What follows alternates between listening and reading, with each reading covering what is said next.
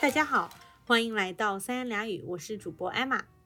我是主播 Harry。今天 Emma 给我们带来了一个 topic，而且这个 topic 竟然是从她阅读小红书上带来的。Harry，不用说，我阅读小红书，其实就是刷小红书嘛。最近刷小红书刷的比较多，然后无意当中竟然刷到了一篇正经的、不错的帖子，英文叫做 “How to Avoid Burnout”，翻译成中文呢，其实就是。在大家就是非常的疲惫、非常的困倦，嗯或者是压力很大的时候，我们怎么样通过休息的方式，以及不同的休息的方式，让自己恢复？嗯，我觉得我也没有说错，因为刷小红书是因为把小红书当做一种就是玩具，所以你去每天刷小红书。但是我们的艾玛同学竟然用小红书开始学习。那天你给我转文章的时候，我就非常惊讶，居然小红书还有如此干货的内容，值得我们做一期播客。所以我称艾玛在这里是阅读小红书，因为她在用小红书学习嗯，你知道，就是有的时候你会刷到一些帖子，啊。然后帖子下面的评论就会说我的号终于练成了。一般这样的啊帖子呢，如果是女生的这个小红书账号，可能是一些什么猛男视频之类的，所以就是我的号终于练成了，就是可能我刷了足够多的猛男视频，所以我就被推送了猛男视频。虽然有的时候我也会刷到猛男视频，但是 somehow 我也刷到了一些英语学习的那种帖子，说明我的号啊也练成了。嗯啊，就小红书终于给你这个用户安上了学习的 label 是吗？对的，对的。那既然好不容易刷到这么精华的帖子，那一定要分享给大家，对不对？对，确实很精华。我当时看了你这个帖子以后，我觉得回答了我一个长久以来的问题，就是为什么我睡再多的觉都没有办法解乏。嗯我曾经很认可一个观点，就是作为成年人，当你感觉你自己亚健康或者完全不知道出于什么原因，就是很累没有动力的时候，往往都是因为你需要睡一个好觉来解决这个问题。嗯但是我愈加发现这一条已经不灵了。嗯，就就尤其是可能小时候的时候，你就会经常发现说，OK，有的时候不开心，或者说闹脾气了，然后或者说考试没考好，对吧？就心情很荡，这个时候往往睡一觉起来就什么都好了，然后你又重新满血复活。但是这件事情好像随着你的年龄增长以后，就慢慢的就不 work 了。我觉得可能也是原因，就是说我们其实这个焦虑啊，然后像你说的 burn out 呀、然后这个各种亚健康的，它的原因的来源变得更加的复杂，不是简单的体力休息就能解决的。对这个药劲已经不够猛了。嗯对对对，所以这篇文章你分享的这篇七种休息的文章，就是非常好的解决了我的困惑，而且也给我带来了很多实操性的建议，我觉得非常值得分享给更多的听友们，在这个内卷的时代。太好了。那希望我们的这一个节目也能让你得到身心灵的享受和休息。那我们现在就开始吧。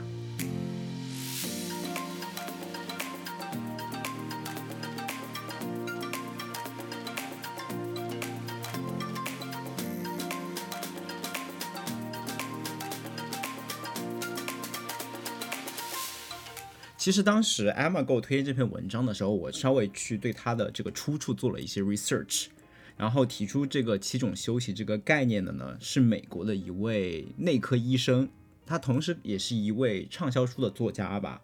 同时呢，我还在网上找到了他做的一个 TED Talk 的分享，我觉得他一个很核心的观点就是帮大家去除一些迷思，就是很多人都认为睡觉就等于休息，但其实并不是。而真正的休息其实是从你生活的各个方面去进行能量的这个补充，而他把这些各个方面就分成了七个不同的 key area，七个非常关键的不同的方面。那接下来呢，我就和艾玛来轮流给大家介绍这七种不同的休息方式，结合我们自己的一些经历和体验，进行一些探讨。同意。OK，第一种方式呢，我觉得很多人可能都跟我一样会猜，就是睡觉。但其实并不是简单的睡觉，而是它归为叫身体休息一个大类，而睡觉只是身体休息的一部分。这个我觉得也是有一点让我 blow my mind 的，因为我以为就是 OK 身体休息，那不就是睡觉吗？那除了睡觉还能干嘛呢？对吧？那他这里就把身体休息其实分成了被动和主动，而被动休息里面呢，就包括了睡觉以及你平常中午的这种打盹儿啊和小憩。嗯，而主动的身体休息呢，就比如说你去做瑜伽，拉伸你的身体啊，包括你去接受一些按摩的服务啊，就是你这些主动的行为都能帮你提高身体的循环啊、灵活性啊，这些都算是对你一种身体能量的恢复，所以它也嗯都归为身体休息的一类。甚至有一个更加让我没有想到的是，包括你日常生活中使用一些人体工程学的椅子和桌子，它也把它归为了这一类，算是一种主动的为你的身体减轻负担的一种行为。我觉得这个也非常 make sense 啊，对吧？嗯，因为人体工程学的椅子，它其实就是给你的身体会有更好的支撑，对吧？然后减少你的一些肌肉上的，呃，紧就是张，紧张和压力，这就意味着其实一种不正确的坐姿，它是一种，它其实是一种很消耗性的锻炼，对吧？对。如果你没有选好一张椅子或者桌子的话，其实你的身体能量是在慢慢流逝的，而一张好的工程学椅子是可以帮你来 preserve 来保存住你的这个身体能量的。嗯，我其实觉得你刚才讲的这个主动的休息方式特别好，因为我就是一个非常喜欢去按摩的人，但是我其实并不理解，就是说为什么按摩可以帮助到我。其实本质上还是一种，就是我身体可能我的肌肉就处于一种非常紧张的状态，这和我坐了一把很差的椅子可能也有关系，也许嗯对吧？然后呢，像我们这种就是在电脑桌前长时间伏案工作的人来讲，可能就是很多地方肌肉都很紧张，嗯，头经常就是低下来嘛，然后没有抬头，等等等等。其实主动的去做一些让部分肌肉放松的事情，就是一种呃身体上的休息。而且他这里说到瑜伽，虽然我不做瑜伽，但是我平常会在家里做一些那种比较轻量级的无氧的运动啊。我觉得它让我很爽的一点就是会 stretch 到，就是伸展到一些平常不太用的那些肌肉。我觉得可能并不是不太用，而是那些肌肉平常都没有通过一种方式去让它松弛，或者说往，就是它平常可能都是往一个方向使用的，但是你突然一下把它用往反方向的进行一些伸展的话，会让它其实释放一些压力，是不是？对，因为你想，我们很多做操的动作其实就是向上抬头嘛。啊，对，但是你想，我们平时的话，大部分时候看电脑或看书、看手机都是低头，所以就是你需要嗯去做一些反、相反方向的动作。嗯，对，我就记得就是像我用那个 Keep 那个 A P P 嘛，嗯哼。它会给我安排很多训练，都是你俯卧在瑜伽垫上，然后你做各种那种往后凹的那种动作，相当于嗯是你的手和脚都往天花板的方向去用力，嗯，因为这个是完全就是一反常态嘛，就是一反我们平常工作的这种常态。当然了，就是除了我说的这些 blow my mind 的点，其实我觉得身体休息，当然睡眠还是最最重要的。但是呢，我们在这里就不特别展开了，毕竟我们之前专门有一期节目，其实介绍过睡眠的魔力和一些如何睡个好觉的 tips，大家可以嗯左转出门去看我们的三十二期节目。当时我们是探讨了一本比尔盖茨推荐的关于睡眠的书籍。嗯，嗯感兴趣的听友可以在 show notes 通过链接直达这一期节目。我们真是一个宝藏节目呢。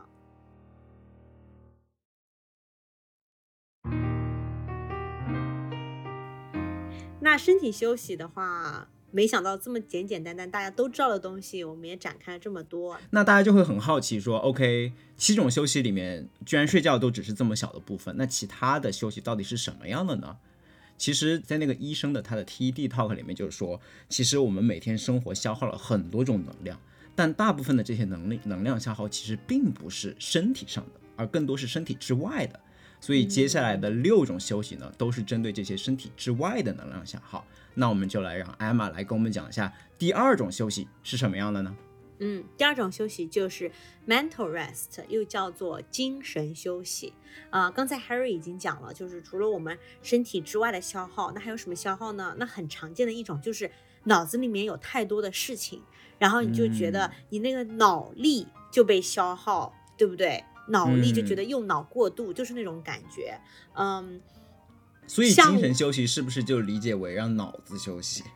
嗯，就是指至少可以通过各种各样的事情或者一些 tips，让你不需要用那么多的脑子。呃，我不知道大家就是日常生活当中有什么样一种感受，就是我们常常在讲说哦什么时间管理，但是时间管理之后不都是会变成那种精力管理吗？那如果你不是做体力工作，而是做这种脑力工作的话，所谓的精力管理其实就是你一天你觉得你到底有多少的脑力，你可以去做事情，对吧？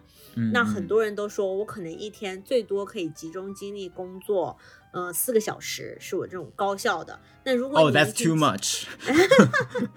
其实我作为一个写代码的人，我觉得我一天能非常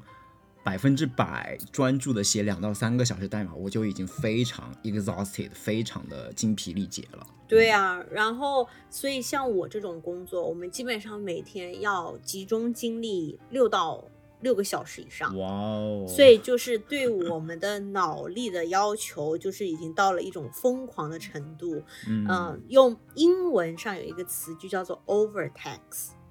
就是你就相当于是在让你的脑子交税一样那种感觉。有的时候，如果项目非常紧张的话，甚至晚上做梦的时候，脑子它就不会说，因为它之前在白天的时候处于高速运转的状态，到了晚上，它不可能就是突然刹车，就说我脑子不转了，所以没有办法急刹车，有一个很长的缓冲阶段，就还在不停运行。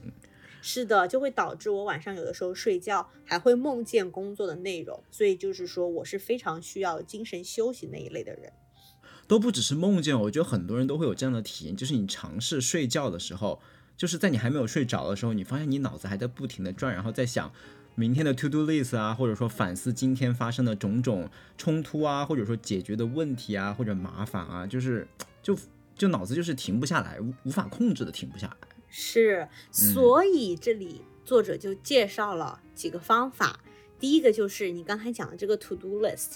大家不要再用自己的脑子去记自己有哪些 to do，安排自己有哪些 to do，你要有一个外在的，比如说你的手机或你一个本子，把你的需要做的事情给记下来。这样子你记下来之后，你就会不用说哦，我就一定要记在脑子里面这件事，而是我可以就放在手机里，我知道。我不会忘记的，对吧？这样子就是减轻你的嗯那种脑力负担。对这个 tip，其实我一直在用，包括之前在那期睡眠的节目里面，其实我也提到说，我之前用过一个帮助你建立很好睡眠习惯的一个 A P P，叫做 Rise，就是嗯翻译中文翻译叫起床吧。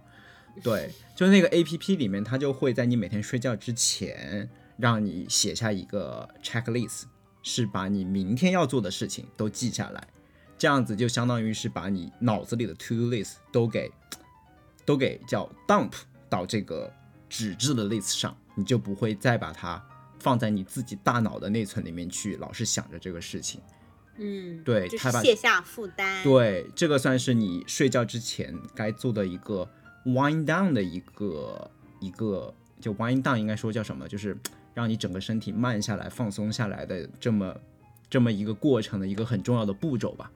对对对，那说到这个 wind down，对吧？呃，那这个医生还推荐，就是说你在工作和你睡眠之间，你一定要有一定的缓冲区。嗯，就不能像我之前那种，我之前工作特别忙的时候，可能比如说工作到晚上十点，然后我就十一点或者是十点半我就睡觉，中间就有半个小时到一个小时，这个时间是不足以让你从非常高速的这个大脑的运转当中就变到我可以睡觉的一种状态的。我即使是睡着了，我其实并没有得到一个很好的那种大脑的休息的一种很好的睡眠，所以呢。这个其实也跟第一个那个 physical rest 身体休息是结合起来的。我们怎么样可以让我们的大脑慢下来？就是你一定要有一些这种步骤，让你可以慢慢的慢下来。你首先要有足够的时间去缓冲，然后你要让比如说灯光暗下来，你要开始做一些慢的事情，你可以去做一些无脑的家务，就什么叠叠衣服啊之类的。就这些结合起来，让你的这个脑子慢慢慢下来，然后你再去休息。I see. 我觉得英文里这个叫 shutdown routine 是吧？就是你做一些这种规律性的任务，就是表示说，OK，我一天的工作结束了，接下来是要进入休息的时段了，然后就划清工作和休息的界限。嗯，其实关于划清界限这一点，我们之前有一期节目里的嘉宾做了一个很好的示范，我不知道艾玛还记不记得？不记得。就是我们的第十一期节目，我们当时请到了一个戒毒门诊的心理咨询师来进行采访，他就会说，他下班之前一般都会有一个习惯性的动作，就是灌水和锁抽屉。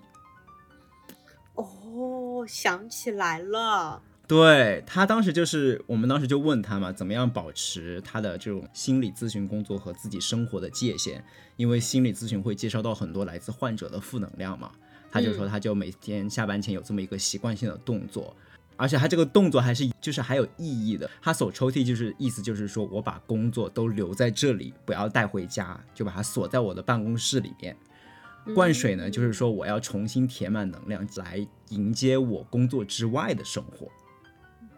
哦，好棒的建议哦！我们真是一个宝藏节目，宝藏嘉宾。嗯，我觉得他需要划清界限，可能是有更强的需求，但是我觉得这个是可以适用到所有工作的，对吧？对，就是我们都需要告诉自己，OK，接下来我要休息了，尽量的把工作 keep it away from my home 或者 from my life。Cannot agree more。嗯，所以我觉得大家都可以想想，是不是可以自己来创造一些这样的 shutdown routine 来保持好自己的，来画好这条界限。嗯，同意。那除此以外呢，还有非常常见的一种呃精神休息的方式，就是冥想，就是 meditation。嗯，虽然我自己是一个不做冥想的人，但是我知道，就是很多的听众，包括 Harry，也是用这个方法来做精神休息的，也是一种非常常见的呃 mental rest 的方法。对我是有尝试，但是可能我觉得它更多的不是一种治疗，而是让你 aware，就是让你发现自己的脑子是在高速旋转的。当你意识到这件事的时候，你可能就会稍微的去控制它，然后让脑子不要那么的匆忙。我觉得这里其实我们的听友们都可以非常简单的尝试一下，就是你闭上眼睛，然后开始什么都丢下手头的事情，闭上眼睛，做一个五分钟的深呼吸的一个训练。然后在这五分钟里面，你尝试什么都不去想，就完全关注自己的呼吸。你可以试试看，你能不能做到。其实大部分的人其实都很难做到，因为你会发现你的思绪就是会不停的去关注那些未来要做的事情啊，或者说一些烦恼啊什么之类的，你就会发现你的脑子其实是很难说我要它停下来就停下来的。就当你意识到这件事的时候，你就会更加的去注重，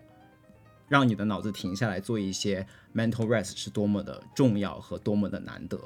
是是一件需要 efforts，就是你需要努力做才能达到的一一种非常必要的休息。对对对。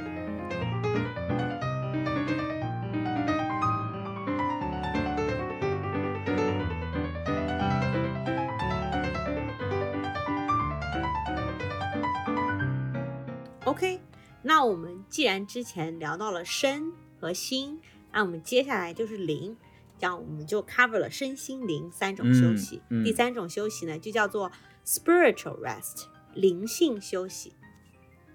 其实我觉得这个翻译可能不是那么的，就是易懂啊。因为我之前看到这篇文章的时候，我当时也一直在纠结说这个 mentor 和 spiritual，一个是精神，一个是灵性，他们到底什么区别？于是我就去请教了一下 ChatGPT，他跟我回答的我觉得还挺好的，我可以把他的答案就是用来分享一下。之前 Emma 讲的那一点是叫精神 mentor。通常指的是心灵、意识或者心理状态，它是与你的认知和情感过程有关的。而另外一方面，这个 spiritual 也是刚才 Emma 翻译的灵性，通常指的是与灵魂、精神有关的生活和人类经验的方面，常常在宗教或哲学背景下讨论。它涉及到与比自己更大的东西的连接感，可能包括超越、意义、目的和价值。简单来说，精神更多的关于心灵的过程和状态，而灵性则更多的是超越物质和精神之外的存在和意义的一个更深层次的层面。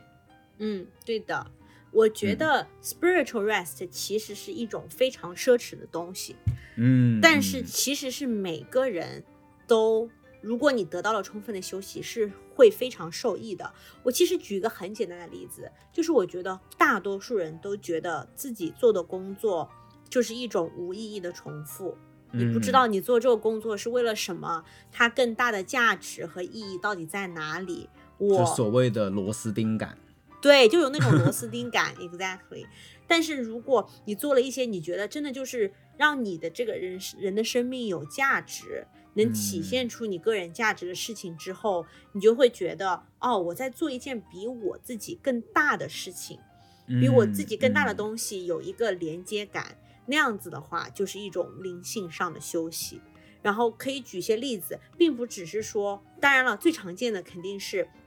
你有一些什么宗教活动之类的。但是对于可能普通人来讲，他们去参加一个那种志愿者的活动，来帮助到身边的人，或者是。做一份工作是让自己觉得是有价值、有意义的。比如说你之前讲到的，我们那个戒毒所的心理咨询师，对不对？他其实是帮帮助到了一个非常重要的社会的群体啊，一种弱势群体。这也是一种，就是他的工作是非常有意义、有目的、有价值的事情。这些其实都是可以得到灵性休息的。对。其实 Emma 这里其实提到了两种方式，一种是在工作之内，对吧？这个可能是最理想的。像我们那一位心理咨询师朋友，他就他工作本身他就觉得已经是在 serve the bigger purpose，他就有一个超越自我的更大的一种目的性和影响力。然后另外，如果很不幸你工作中很难发现这种更大的意义的话，那你可以在工作之外，比如说去做 volunteer。还有，我觉得就是还有一个，其实我觉得 Emma 我们正在做的一件事情，也就是我们做的这档播客，其实我觉得也是在某种程度上对我们来说是一种 spiritual rest，它帮助我们去去连接到了一个更大的一个人群，对吧？也是在做一件我们觉得很有意义的事情，去分享我们的思考，去触及到更多的听众。所以我觉得这件事情其实对我来说是我的 spiritual rest。嗯，那感谢每一位听众可以。就是成为我们灵性休息中的一部分。哇，不是 Chat GPT 写的哦。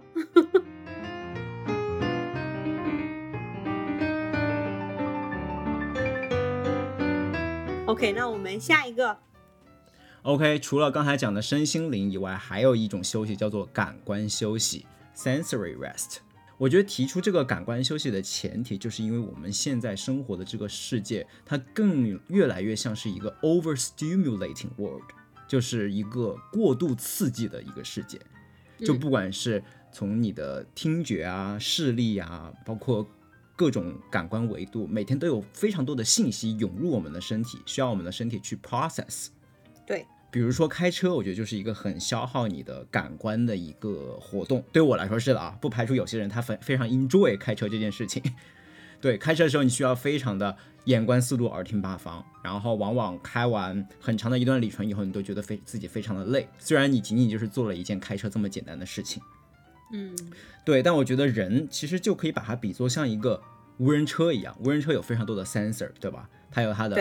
Camera 有相机，然后有这种雷达。我们的人其实就对应我们的眼睛、耳朵，包括各种肢体上的感官，在你运行它们的时候，它都是需要消耗很多能量的。所以呢，所谓的感官休息，就是刻意的让某些感官停止摄入信息。比如说，你可以采取关灯的方式，让你的眼睛休息休息，远离屏幕。这就是为什么有的时候，其实我下班以后。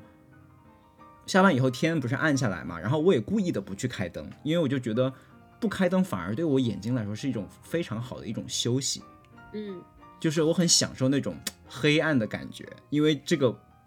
因为平常白天真的是很难得到眼睛的休息，每天都对着一个白白的屏幕。对，一听就是你不需要晚上加班的人。像我的话，我就只能采取另外一种方式嘛，因为我们工作都比较晚，所以我都是相当于自动调节那个屏幕的亮度，然后慢慢的到了晚上，那个屏幕就会越来越黄，越来越黄，这样子就是它就慢慢的滤掉那个蓝光，也是有帮助的。嗯，对，但听上去就是怎么样也没有办法关掉屏幕，所以只能妥协一下，让屏幕稍微变暗一点。对，就是这样。嗯。就社畜很惨，嗯，对，而且像作为我这种平常程序员，每天面对面对屏幕的人，我晚上也是尽量的离开屏幕，然后我可能就不会看电视，而去选择听播客，然后不用我的眼睛，反而会用一些我的耳朵。然后有的时候觉得信息量太大的话，我以及耳朵都不想用。就有的时候我可能开车会觉得无聊，听播客嘛。但是有的时候真的是想完全就是和所有的信息源都切断，所以我开车就会什么都不听，就享受那个没有任何信息进入到身体里的时刻。这就是为什么有的时候你会不会觉得上厕所是一件非常 peaceful 的事情，就是因为你上厕所的时候真的就是我们可以不用，我就直接进音乐吧。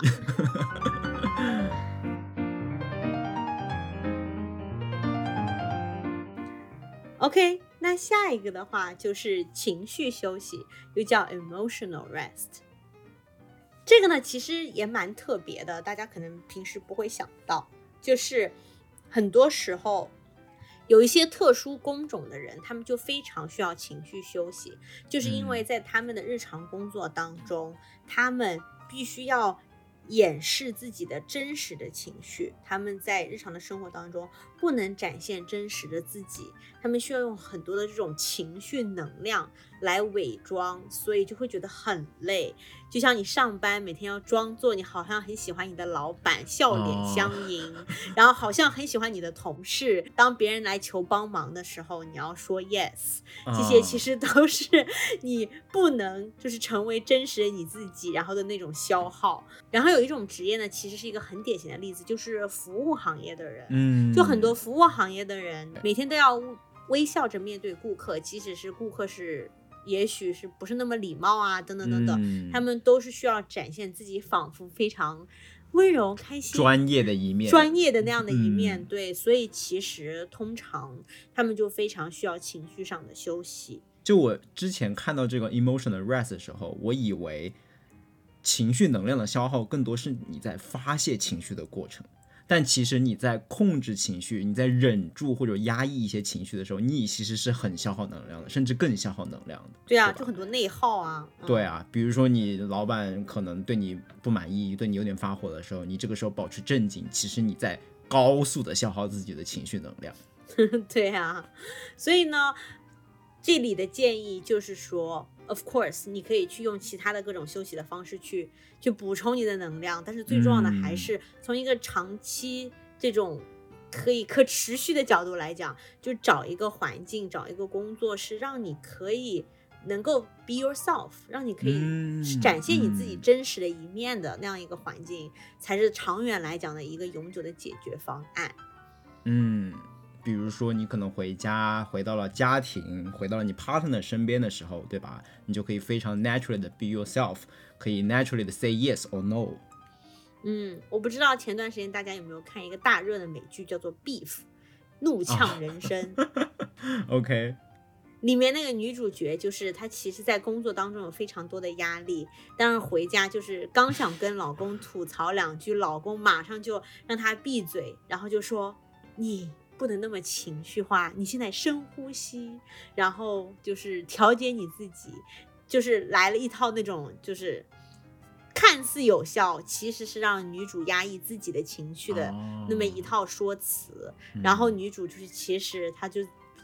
因为生活中的种种压力嘛，就是是是一个超级路怒症，所以引发了一系列之后的故事。嗯，就其实她需要的是一个出口，但是她老公就把这出口堵住。对她需要一个发泄的出口，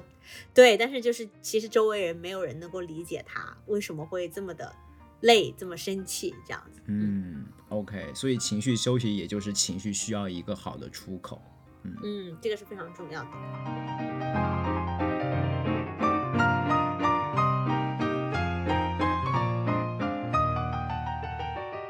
OK，下一条 creative rest，创造力休息。这一条其实我是我最不能理解的，我们来请艾玛介绍一下。嗯，创造力休息呢，听上去好像就是哦很复杂很高级。什么叫 creative rest？嗯，它其实嗯就是指在你的日常生活中要去给自己找一些机会去欣赏美。这个美可以是大自然带来的美，也可以是这些人为的一些艺术的美。嗯，在你去欣赏美的这个过程当中，你会得到极大的休息。我对这一点非常的有感触，是通过我自己亲身的经历吧。之前我不是跟你讲过，我经常就是有一种。工作的这个节奏实在是太快，然后压力真的很大，然后到了晚上也其实睡不好。到了周末的时候，我只如果只是补觉的话，好像又没有完全休息过来，我的脑子仿佛还是一种旋紧了螺丝的状态。后来我就发现，当我走到大自然当中，比如说我就只是去草一个大的草坪上面看一看草，甚至就是我去看一看海，然后或者是我去徒步，就是走到自然当中。我只要这样走个两三个小时，我就发现我可以得到极大的休息，就比我睡五六个小时，就是多睡五六个小时都要有用的多。OK，有些人会选择跟艾玛不一样的一种方式，是去去是去，比如说博物馆啊，去看艺术展啊，去看一些人类创造的这种 artificial artificial 这种 creativity，对吧？它不是来自于大自然的一种 creativity，我觉得也是。非常好的一种 creative rest。嗯。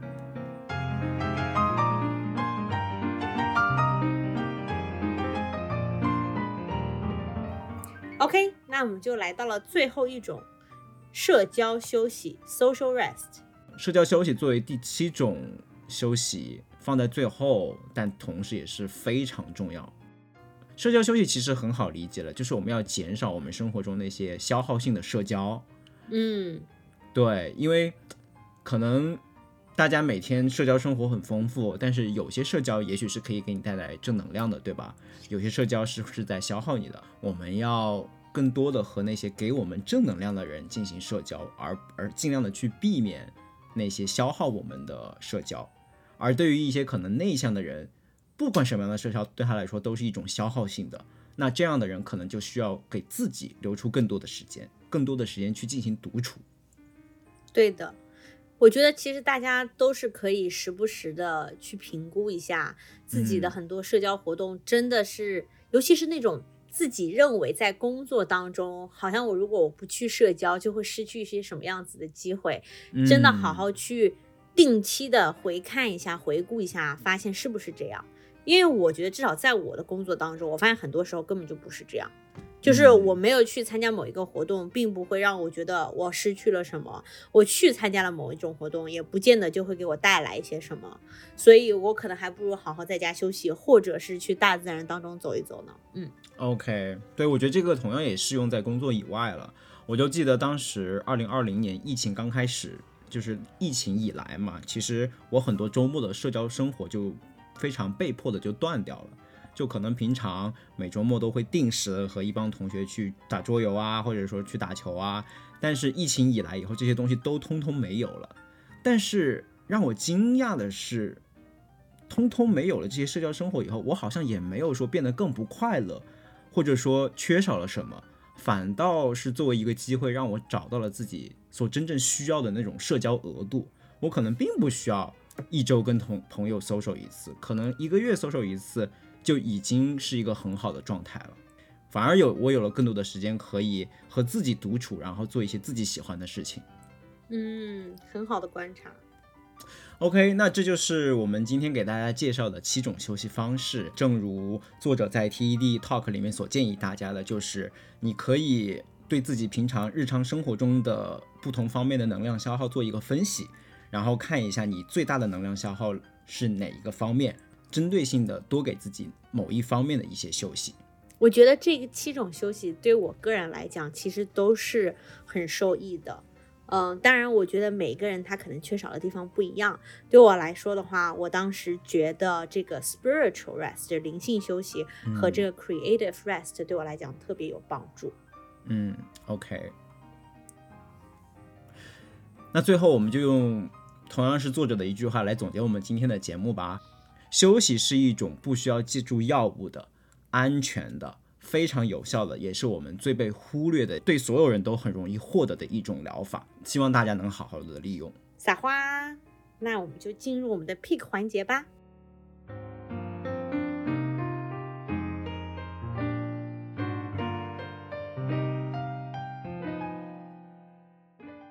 OK，picks。那 Harry 先来吧。我今天的 pick 其实跟我们的节目也是相关了。我觉得很多人都有戒掉手机的这个需求，然后很多人可能都用过手机上的这个叫做 Focus Time 的功能。不管是 iPhone 或者安卓的用户，你都可以呃让一些这个 APP 在一定的时间就锁住，然后让你不，然后让你不能很容易的去 access 去使用它。然后我今天的 pick 呢，就是使用 Focus Time 的一些我个人的小技巧。第一点就是，可能很多人会把一天中的某一个很小的时间段作为 Focus Time，比如说，呃，睡前的两三个小时，我就不使用各种社交 APP 了。而我最近发现一个很好的转变，就是我反而会把一天中大部分的时间都把它设置为一个 Focus Time，而让更小的一部分时间去使用我的 APP。就是把这个比重给颠倒过来，以至于我现在手机可能百分之九十的时间都是 focus time，那些社交社交网络的 APP 都是被锁住的。这一点我觉得其实对我帮助很大，因为我后来其实也意识到，我可能一天也就只需要百分之十的时间去看微信啊，或者说刷这个各种的 social app。然后第二个可能大家不太使用到的一个功能，就是在 iPhone 里面，它还有一个控制，就是说你可以。指定说我在打开一个特定的 A P P 的时候，会开启我的 Focus Time。这个我觉得我也用的很舒服。比如说，当我在打开健身的 A P P 或者读书的 A P P 的时候，它会自动的 trigger 我的 Focus Time，然后就会让那些比如说 Social App 的通知都进不来。我觉得这一点也是可能会被一些用户忽略的一个点，我也非常推荐给大家。很好，所以就是更好的使用 Focus Time 功能，我相信也是能给我们带来更好的 rest。OK，那 Emma 你呢？我的这个真的是跟今天的节目太相关了。哦，OK。Harry，你是知道的，对不对？你可以为我作证。我。这这个我们家就是我投资了很多事情在我们家的这个床品，对不对？你是不是曾经很羡慕什么我们家的那个什么床垫、被子之类的？然后曾经也想给你们家买一套来着，对不对？就就就就我每次来你家都会被种草很多床上用品，没错，就觉得非常舒服。是的，然后我最近又升级了，我最近买了两个高级枕头。OK。然后，而且还买了两个高级枕套，嗯，所以呢，推荐给大家。嗯，枕头呢是一个美国的网红品牌，叫做 Purple，就是紫色。嗯，我看过他们的广告。Yeah，然后我呢买了一个，我老公买了一个。我老公买的那个呢，它是首先啊，我先要声明，不是带货啊，没有任何恰饭，对，掐了就好了。OK，然后这个品牌呢，其实比较适合喜欢稍微高一点枕头的人。就如果你喜欢那种非常非常矮的枕头的话，就已经不推荐，你就可以就是左转出门了呀。然后如果你喜欢稍微高一点的枕头的话，它呢有两款，一款就是它的 original 的，就是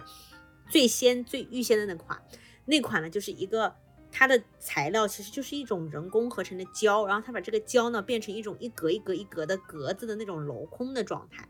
所以呢，它的好处其实就是特别的透气通风，比较适合那种你睡枕头会睡着睡着出汗热的那种人。哦，就它会很好的散热，对吧？对，然后呢，我的那一款呢，就刚才那个特别通透透风的那一款，就给我老公用，因为他就很容易出汗。然后我自己用的这一款呢，是它是表面有一层那个薄薄的格子，然后中间是乳胶的，所以就更加像那种酒店里面那种非常蓬蓬的那种枕头，但是你就会觉得比酒店里那种蓬蓬的